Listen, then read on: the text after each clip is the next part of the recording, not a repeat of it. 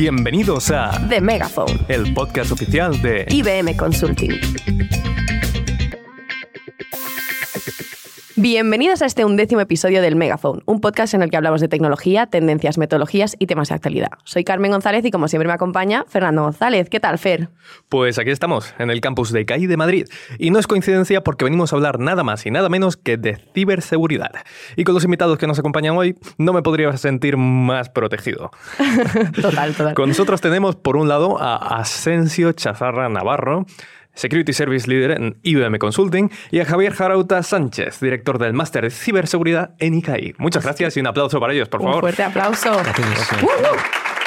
Bueno, ¿cómo estáis? Bien, bien. ¿Nos sentimos seguros? Seguros, seguros. Sí. Ciberseguros y ciberresilientes. Hay que poner ciber por delante por todo. Muy ciberresilientes, me gusta.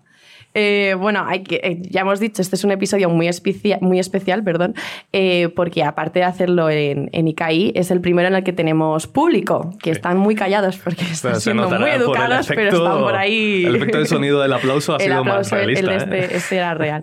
Y bueno, luego, luego se notará que, que al ver si tenemos una rondita de preguntas. así que bueno, ya podemos ir empezando. Bueno, pues público, invitados, y estamos todos de acuerdo y si no también, vamos al meollo de la cuestión, ¿no? ¿Qué es la ciberseguridad? Y esto queremos la pregunta explicada como si fuésemos a contárselo a mi abuela, ¿vale? ¿Cuál es la importancia de la sociedad y para las empresas?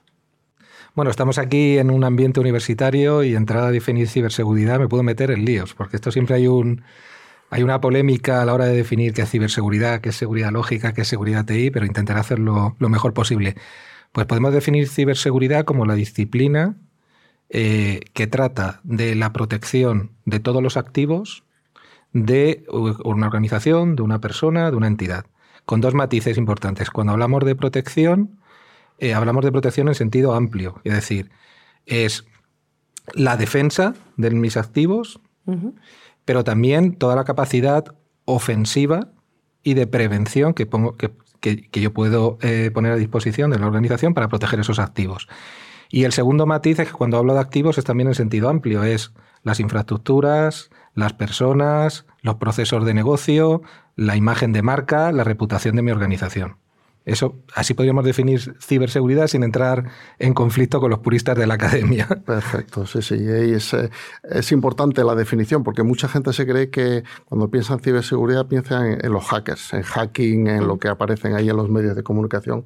Es cierto que todos los alumnos, todos los jóvenes y nuestros alumnos tienen un hackercito dentro de su corazón, eso es así, pero no solamente es tecnológico, como bien ha dicho Ascensio, es decir, hay es importantísimo eh, de hecho, en la universidad proclamamos y en el máster lo llamamos 360, es decir, no solamente la parte tecnológica es importante, sino, como bien ha dicho Asensio, personas, procesos, activos físicos y activos mm, que no son físicos, es decir, la imagen de cualquier organización o activos virtuales que son importantes. Claro, porque una preguntita aquí, ah, cuando decimos activos nos referimos a cualquier cosa, una mesa, una silla, ¿a qué no? ¿De qué hablamos?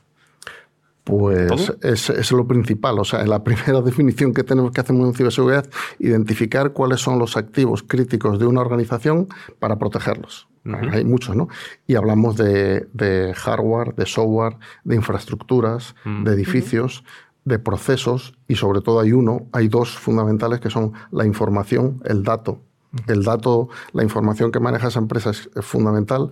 Hemos hablado de personas también. Y otro, la imagen de la empresa, la, eh, cualquier empresa, mm, tal como lo ven sus clientes, sus partners y sus, eh, eh, sus stakeholders, pues es fundamental. Entonces, perder una, la ciberseguridad te hace perder la imagen de una empresa de forma muy rápida, con lo cual proteger esa imagen es importante. La credibilidad, claro, la confianza. La credibilidad, la confianza.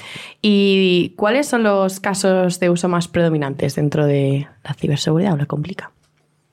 Bueno, casos de uso, podemos hablar de tipos de ataque. Eh, por ejemplo, en el último informe que ha publicado IBM recientemente sobre el panorama de amenazas del año pasado, eh, podemos, podemos clasificar el malware o los tipos de ataque eh, en función de diferentes parámetros. Uno de ellos es lo que en terminología de ciberseguridad se conoce como el vector de ataque, es decir, qué técnicas utilizan los malos para atacarnos. Vale. Y ahí sigue siendo la, lo que llamamos ingeniería social, es decir, intentar engañar al usuario. Ah, sí, sí. Eh, el principal vector de ataque. Entonces, ahí tenemos diferentes tipos de, casos. Tenemos el phishing, que es el que todos conocemos. Sí, que no es pescar, que es, eh, bueno, es pescar, pero personas. Un poco... Pescar personas, ya, ya, hay diferentes tipos de phishing. Eh, está lo que se conoce como pesca con, con, anzuelo, con...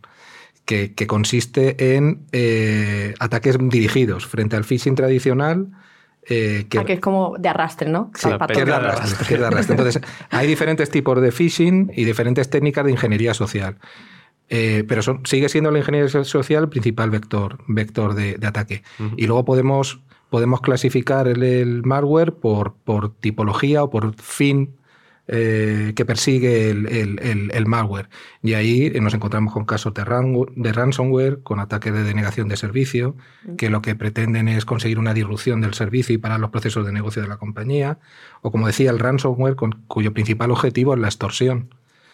Todos leemos en prensa recientemente los últimos casos de, ataque. Eh, por ransomware, que está siendo especialmente agresivos con, con el sector eh, salud con, los hospitales, porque son eh, las organizaciones que a día de hoy eh, tienen un nivel de madurez menor en tema de ciberseguridad y están siendo objeto de este tipo de ataques. Al final lo que te hacen es que te paralizan un hospital y, lo que estamos viendo ahora es que además de extorsionarte, porque lo que te hacen es te paralizan en el hospital y tienes que pagar un rescate, para poder recuperar y poner de, nuevo operativo todo el servicio, todo el servicio del hospital. Pero están yendo más allá y están yendo a ataques que se llaman de doble extorsión y de triple extorsión. O sea, no se conforman con paralizarte el, hospital, sino que además filtran datos de tus pacientes y, y, te chantajean con esos datos. Eh, aparte del caso del clínico, del hospital clínico en Barcelona, que ha salido en prensa recientemente, que es un caso nacional, eh, también en Estados Unidos ha habido un, caso el mes pasado que es especialmente sangrante y, y demuestra la bajeza del ser humano porque lo que han hecho es, no solo han extorsionado al hospital, sino que han, chantajeado a particulares publicando eh, fotos de, estas personas recibiendo tratamiento, tratamiento de cáncer, etcétera. Mm. Eh, fotos, la verdad que bastante eh, de carácter personal. Más casos de uso, creo que hay, que hay otros, ¿no? La gestión de activos, yo he leído un poquito, mm, ¿cómo va eso? ¿Qué nos puedes decir de esto, Javier? A ver, la gestión de activos es un, para mí es el punto inicial, ¿no? De las, de las, eh, cuando en ciberseguridad tenemos un ciclo de vida, que es una primera fase que es prepararse, o sea, identificar los activos, concretamente. Luego hay que prevenir, hay que proteger, hay que detectar, responder y luego, por último, recuperarse o resiliencia, ¿no? Es un poco los cinco fases que tenemos en el ciclo de vida de cualquier sistema de ciberseguridad, ¿no? pues estamos en la primera. O sea, si yo no conozco cuáles son mis activos críticos, si no los gestiono bien, pues estoy perdido. Es decir, lo primero que tengo que hacer, ¿qué tengo que proteger? Puedo estar dedicando mucho esfuerzo y mucho dinero en proteger un activo que realmente no tiene valor para mi organización o tiene relativamente poco, ¿no? O tiene poco riesgo. O sea, eh, la gestión de activos siempre va asociada con una, con una gestión, un análisis y gestión de las amenazas y riesgos que tiene cada activo. Y no es lo mismo el, la amenaza que pueda tener un activo de, un, de una red de comunicaciones o, de la nube que, un, que la persona, que un ataque a una persona, decía el phishing que mencionamos anteriormente, es decir, un ataque que va dirigido a, pues a una persona dentro de la organización. Ha habido un caso mm, allí, antes de ayer, el 4 de abril, Europol ha detenido a es un caso espectacular. Ha detenido a 120 personas en 17 países que habían robado hasta 2 millones de, de credenciales de usuarios y, muchos de esos robos venían por ataques a, personas específicas internas de la organización. Atacaban a la persona. El activo era la persona, cogían el vector de ataque, como decía Ascensio, eh, utilizando esas credenciales y a partir de ahí han podido hacer una exfiltración de datos y, tener, y, tener, y tenerlo. Y luego los vendían. Luego ya entraremos más adelante de cómo los vendían, etcétera, en la dark web o en la web. Hay otros, claro, porque esto puede ser un poquito un tema de ego o puede ser un tema de, claro, yo consigo recursos a partir de esto. Al final te vendo a ti la información o se lo vendo al gobierno de, de Inventistán, ¿sabes? Lo, podría ser muchísimas cosas con todo eso. Sí, no nos engañemos, el principal objetivo es el económico. El, el cibercrimen, en base a las últimas estadísticas que se publican, mueve 6.000 billones, o sea, 6 billones, serían 6 americanos, serían 6.000 millones al año. y con una rentabilidad que los, los analistas eh, estiman que ya este año la rentabilidad de este negocio es mayor que la del narcotráfico. O sea, 6 billones sería una, la tercera economía mundial detrás de Estados Unidos y de, y de China. Un poco el nuevo narco, es este. ¿eh? Sí, Entonces, es, es, un negocio muy lucrativo y, y, es interesante ver cómo e, evolucionan los patrones, porque tradicionalmente lo que se comercializaba sobre todo eran datos de cuentas corrientes, de tarjetas de crédito, números PIN, pero ahora lo que más se valora en la dark web y con lo que se comercializa pues son con credenciales de usuarios, con datos de carácter personal, direcciones, direcciones de correo, porque, porque, no, porque los, los, malos van a maximizar el, el, retorno de la inversión. Entonces, esto es un negocio.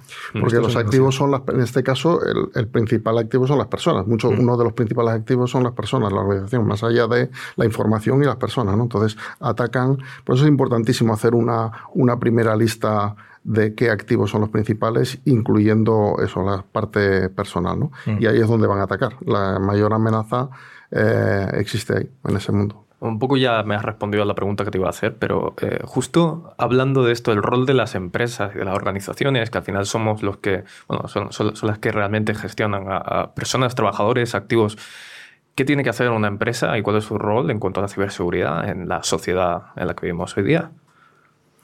A ver, yo para, para mí es una, para nosotros y tanto a, a nivel academia y por eso en las universidades estamos tan volcadas por formar a la gente, es, es mejorar la cultura de la sociedad. Es decir, una sociedad actual, pues, eh, eh, no, no, tiene nada que ver.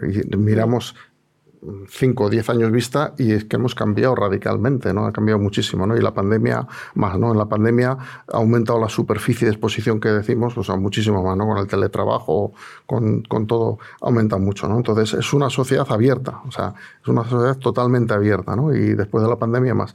Y eso significa que al abrirse, pues eh, aparecen nuevos riesgos, nuevas amenazas y lo que hay que hacer es, eh, para nosotros es fundamental la cultura. La cultura deberíamos hacerlo desde pequeñito, es decir, a los niños hoy en día, igual que se les enseña y tienen un móvil en la primera comunión, pues habría que ir adjunto a una serie de criterios, de normas, de reglas de que permitan eh, navegar o, o, vivir en una sociedad muy abierta, muy digitalizada, pero, pero segura. Entonces, nos falta mucho cultura y, en, y el, el carácter latino, español, que somos más abiertos, etcétera. Hay otros que son no pasa nada. Eso lo dice mucho tira, padre tira y yo, tú tira, tú tira y yo ya, ya veremos lo que sucede, ¿no? pues eso hay que, eso va en contra de la seguridad. Entonces, Empezamos por ahí, por la cultura y en las empresas también. ¿eh? La, la, la, cultura de ciberseguridad de los empleados es fundamental, porque ya no solamente porque haya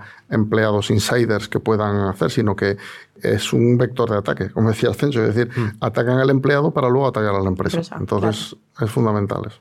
Me gusta esta parte, además de conocimiento. Así que es verdad que es un mercado, bueno, no llamarlo mercado, pero es un entorno tan novedoso, ¿no? Eh, y claro, los ladrones, por así llamarlo, se han hecho ladrones en poco tiempo, que al final hasta que conoces también las tácticas y hasta que todo el mundo sabe identificarlas, generar patrones, ¿no? Y, y comunicarlo lleva, lleva un tiempo creo que en, la, mi generación, ¿no? Nuestra generación, estamos, somos más sensibles a ello, ¿no? Y quizá también lo vemos venir, pero, pero claro, ahora todo el mundo tiene un smartphone, ¿no? Entonces todo el mundo al final es, es un potente, una potente potencial víctima, ¿qué quiere decir? O sea, que, Cuando hacemos encuestas, eh, en cualquier foro que se hace encuesta de cuánta gente ha recibido en su smartphone un SMS que le dice, ¿tiene usted un paquete de correos o un paquete de, de, tal? Y pincha aquí. Ese, ese eso es mm. un phishing, claro, un smishing que se llama, ¿no? Que es un phishing dirigido con SMS. Entonces, es, es el 90 y mucho por ciento, todos hemos Yo todos los meses. Y de BBVA, que yo, con todo el cariño hacia BBVA, no tengo cuenta. Continuamente. O sea, no pasa nada. Y además, hace poco perdí mi iPhone y, y bueno, este, una historia, luego os cuento, pero bastante rara. Eh, y aquí ya hablando más a futuro, ¿no? Igual que hemos hablado de esta parte de presente, ¿no? De educar ¿no? y concienciar a la gente. Eh, de cara al futuro, ¿cuál es el rol de la ciberseguridad? Sí, yo, yo siempre lo digo. Yo creo que que la ciberseguridad la debemos entender como la palanca que habilite la transformación digital. Es, es el pilar de la transformación digital. Y todas las empresas que abordan ese viaje eh, tienen que tener en cuenta la ciberseguridad desde, el diseño. hablaba, hablaba Javier de la importancia de la concienciación, yo estoy de acuerdo, hablábamos antes que casi el 90% de los ataques mm, van dirigidos a personas. Hay una máxima en ciberseguridad que dice que los ciberdelincuentes amateur atacan máquinas y los profesionales atacan personas. Eh, que da una idea de, este dato que comentaba. Pero aparte de la concienciación, yo creo que hay otros temas que, que, las empresas y las organizaciones que están en esos procesos de transformación digital deben abordar también, como es el, que, el de la seguridad por diseño. Eh, a nadie ya se le ocurre pensar que un, cuando se compra un coche que no venga con todos los mecanismos de seguridad incorporados, doble airbag, quebrar laterales, distancia de seguridad, aviso, etcétera, etcétera, salida de carril pues igual las, las organizaciones cuando, cuando abordan este proceso de transformación digital y cuando diseñan aplicaciones, pues deben de tener en cuenta la, seguridad desde el, desde, el, diseño y tenerlo en cuenta a la hora de modelar las posibles amenazas y cuál es tu contexto y cuáles son las posibles amenazas acotadas a ese entorno de negocio que tienes.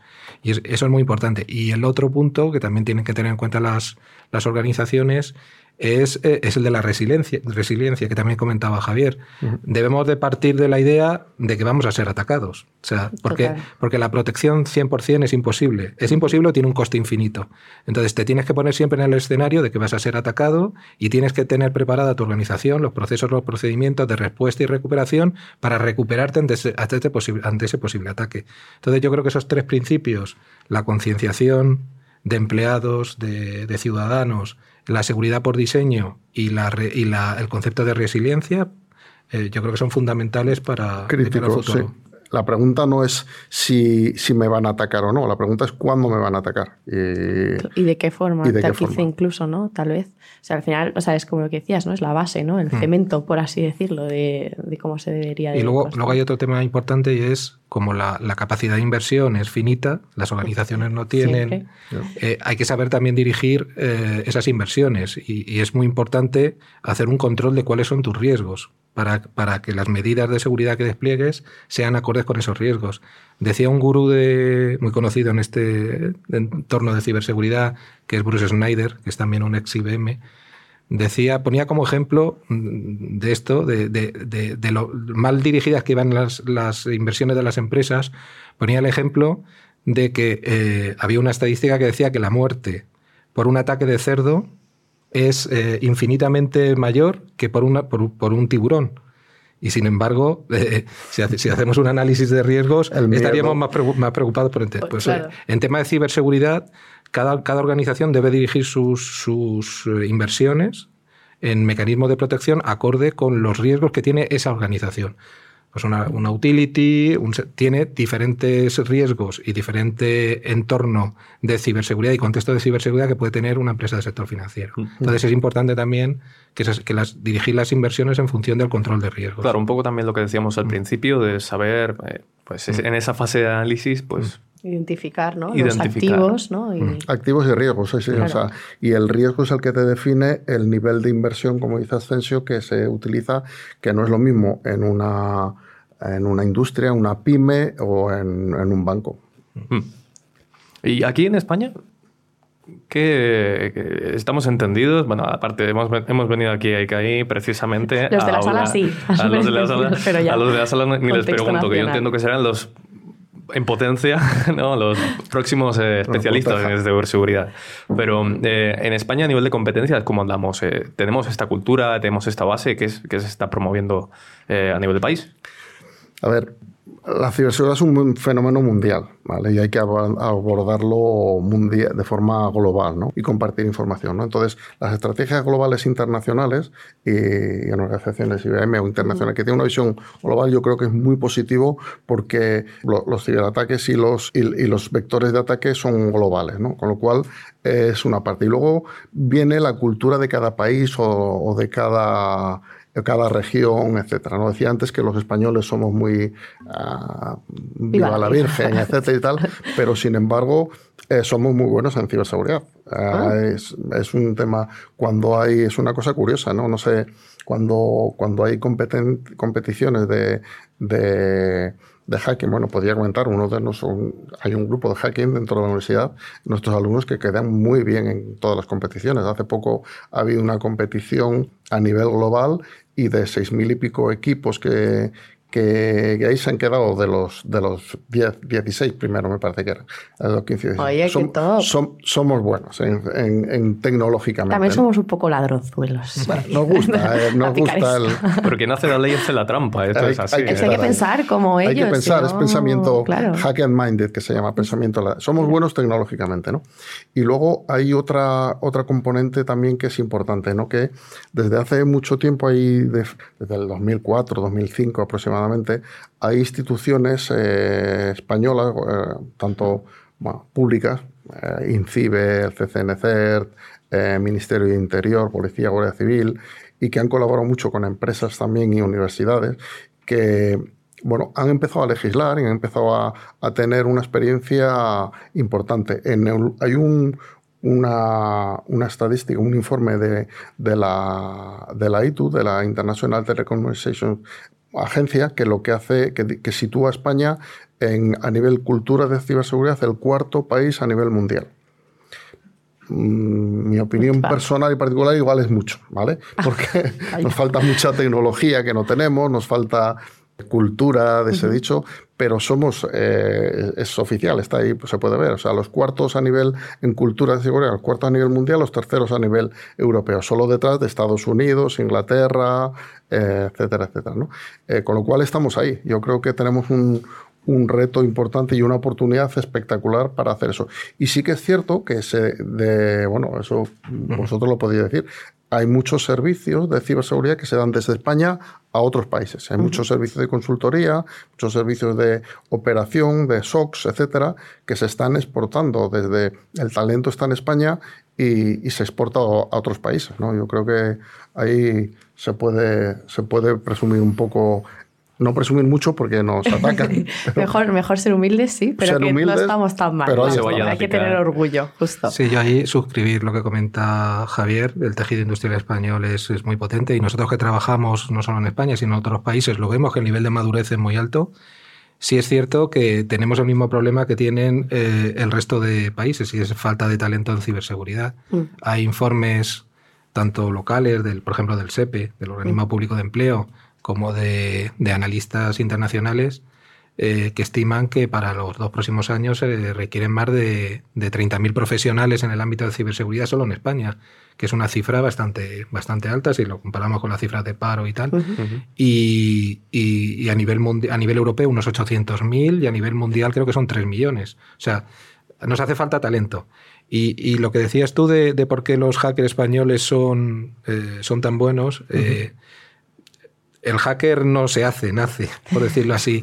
Es decir, en las universidades se enseña mucho a, a desarrollar lo que es el pensamiento vertical o el pensamiento lógico. Sin embargo, para ser un buen hacker necesitas el pensamiento horizontal, lateral o divergente. Necesitas ver lo que otros no ven. Y ahí eh, no necesitas que te enseñen procesos, eh, procedimientos, que A más B es igual a C. Necesitas creatividad. Y yo creo que los españoles somos muy creativos. Y de ahí que tengamos, eh, de que seamos buenos en, en hacking ético. Y por eso es importante que las universidades, aparte de, de enseñar la, la base, La teoría. la sí. teoría, pues se fomente esa, esa creatividad. Porque, insisto, para defender tienes que pensar como piensan los, los ciberdelincuentes. Claro. Y ahí tienes que desarrollar ese pensamiento lateral para ver cómo puedes comprometer un sistema buscando la aguja en el pajar o, o la puerta por la que, por la que romper el, el- el la puerta de atrás por la que romper el sistema. Pero vamos, que hay que hacer un poquito de todo, ¿no? Total.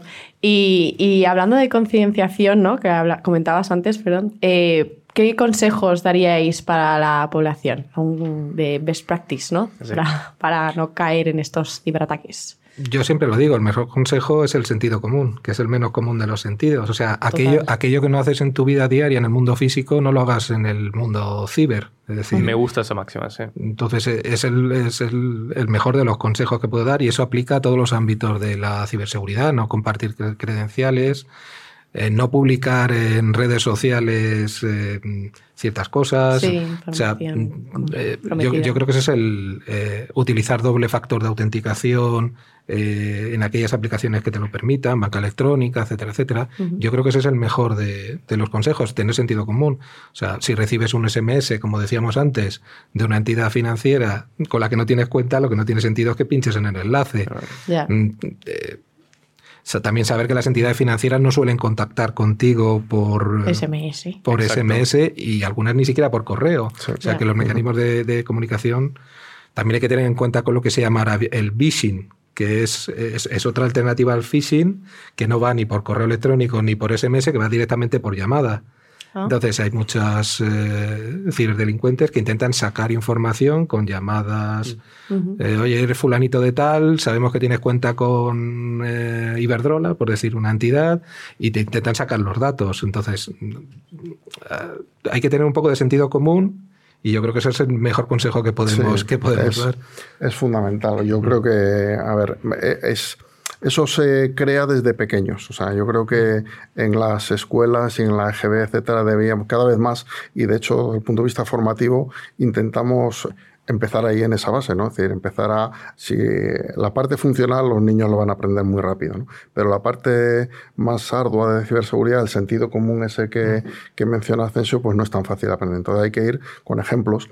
En la universidad está, estamos haciendo un proyecto europeo muy interesante que se llama Rayuela, eh, con 10, 15 países europeos, eh, donde está policía metido, está sistemas de criminología, están psicólogos, eh, para, eh, mediante gamificación, mediante juegos, diseñar juegos, como todos los niños aprenden por juegos hoy en día, mediante esos juegos diseñar una, mejorar la cultura de ciberseguridad de, de los jóvenes y adolescentes. ¿no? Es un proyecto, por ejemplo, estamos muy, muy volcados en esa parte ética que, que mencionaba anteriormente, en eso, ¿no? Y empezar ahí con esa cultura. Luego, los jóvenes tenéis, eh, yo tenemos, Ten- tenemos, tenemos el síndrome del dedo rápido que llamo yo, que es que Sí. cualquier cosa, un segundo, no, hay que pensar, piénsalo dos veces. Si te pone un link, como decía Ascenso, Total. eh, cliente de un banco y yo no soy cliente de banco, no le des. O O, sea, la USB, la URL a veces también. Claro, o pi- el piénsalo dos veces o pasa el ratón Sí, por sí. encima a ver si coincide y tal. joder. A- a- hay, hay-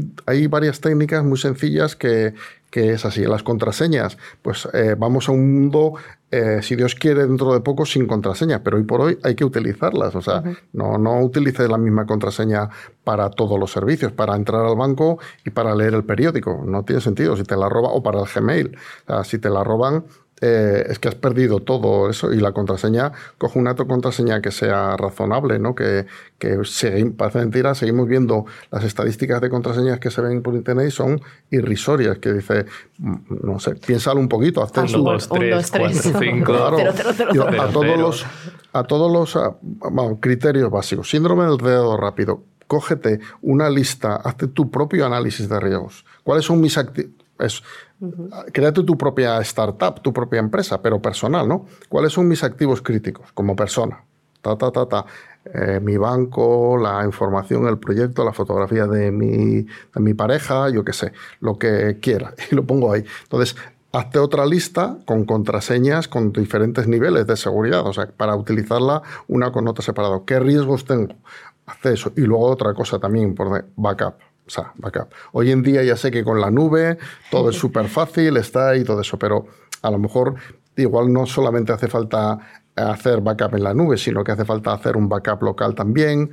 Hay una estrategia llamada 321, que es eh, tres copias de backup en dos formatos, dos, dos formatos diferentes, nube y físico, y una de ellas externalizada afuera para asegurar. Eso es lo que recomendamos a las empresas. Bueno, redes sociales, mencionado. Claro, al final. la Hay, gente que hay- le hackean el hay un Instagram, decálogo, y de hecho INCIBE y CCNCER tienen también hay un decálogo, y, y nosotros IBM también publica toda la parte de consultoría cuando tenemos ahí, eh, intentamos desde la universidad, intentamos formar un decálogo de, de- de acciones que más o menos lo hemos definido aquí, que es que son funda- y no cuesta tanto.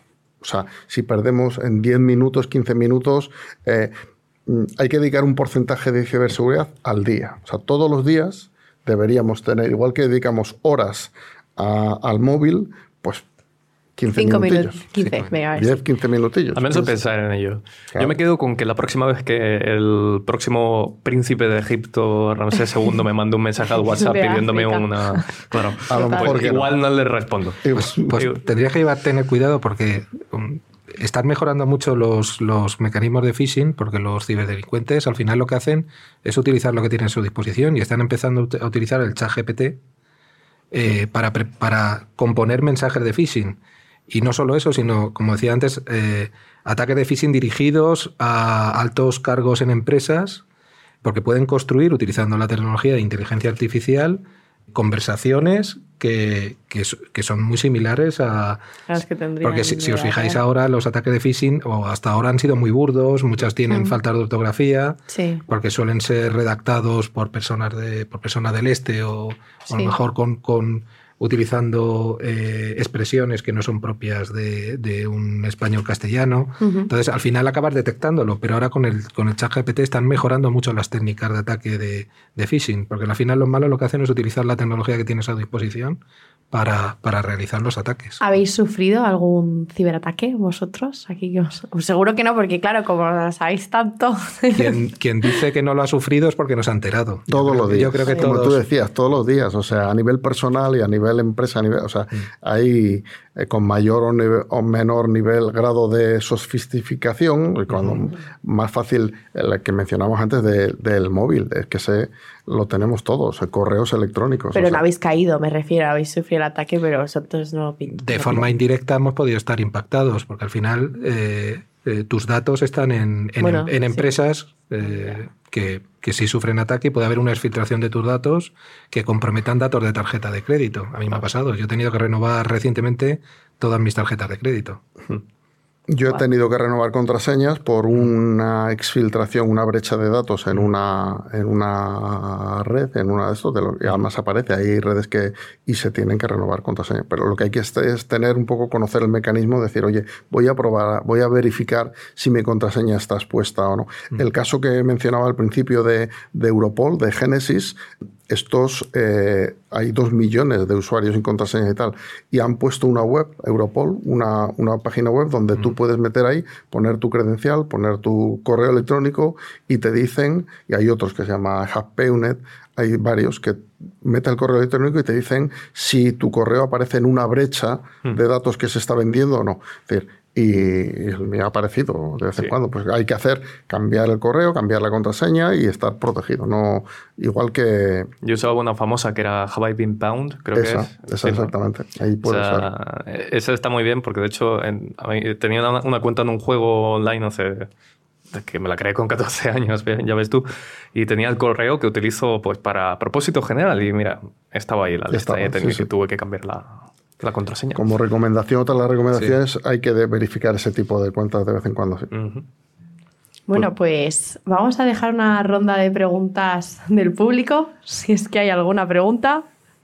Bueno, Manuel tenía una pregunta que es ahora todo este boom de la IA generativa, ¿no? ChatGPT y cómo, bueno, genera información. eh, ¿Qué miedo debemos de tenerle a este tipo de tecnologías eh, desde el punto de vista de la ciberseguridad? No, comentaba, comentaba que ChatGPT no solo genera texto, no solo sirve para generar conversaciones, sino se está usando también eh, para depurar código y para identificar eh, posibles brechas de seguridad en el código.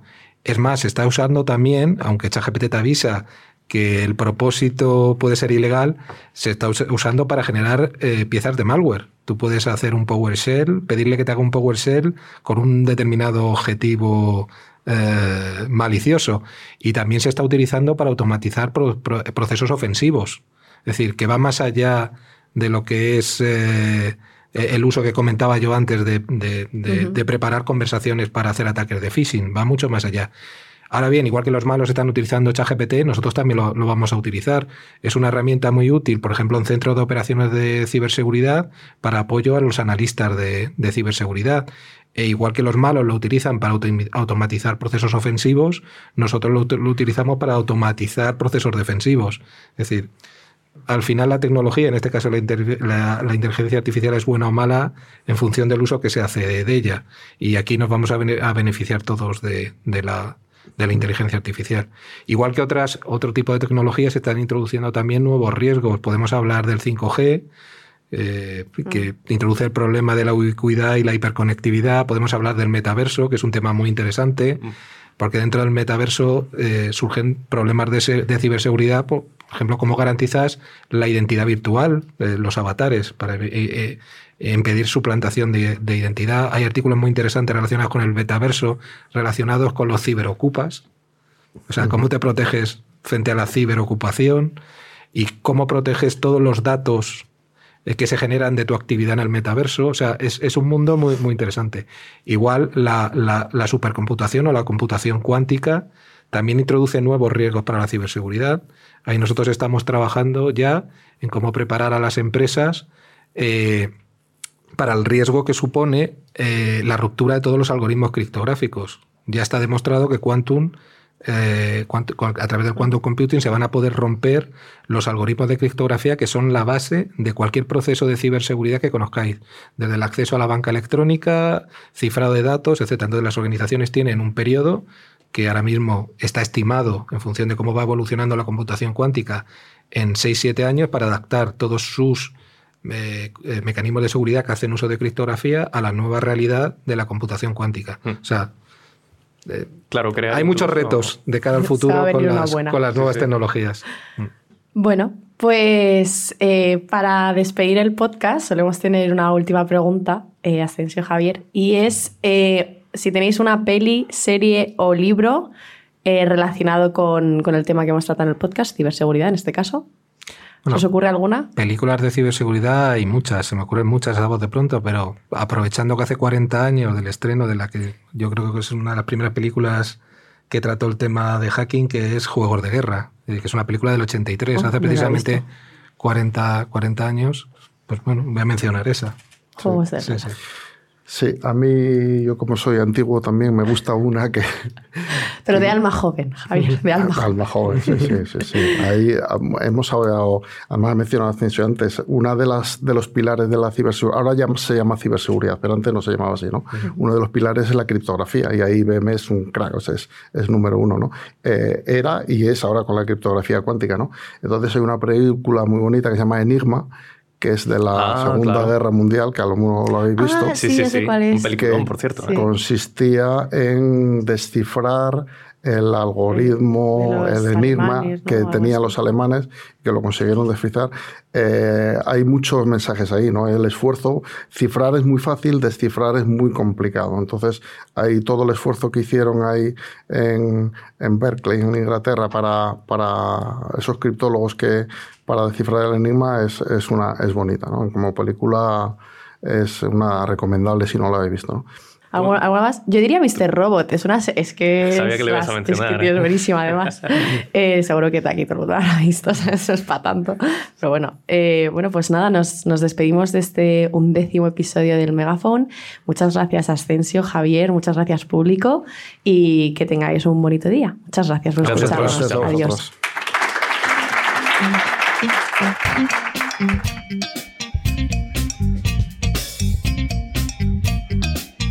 Esto ha sido The Megaphone, el podcast de IBM Consulting.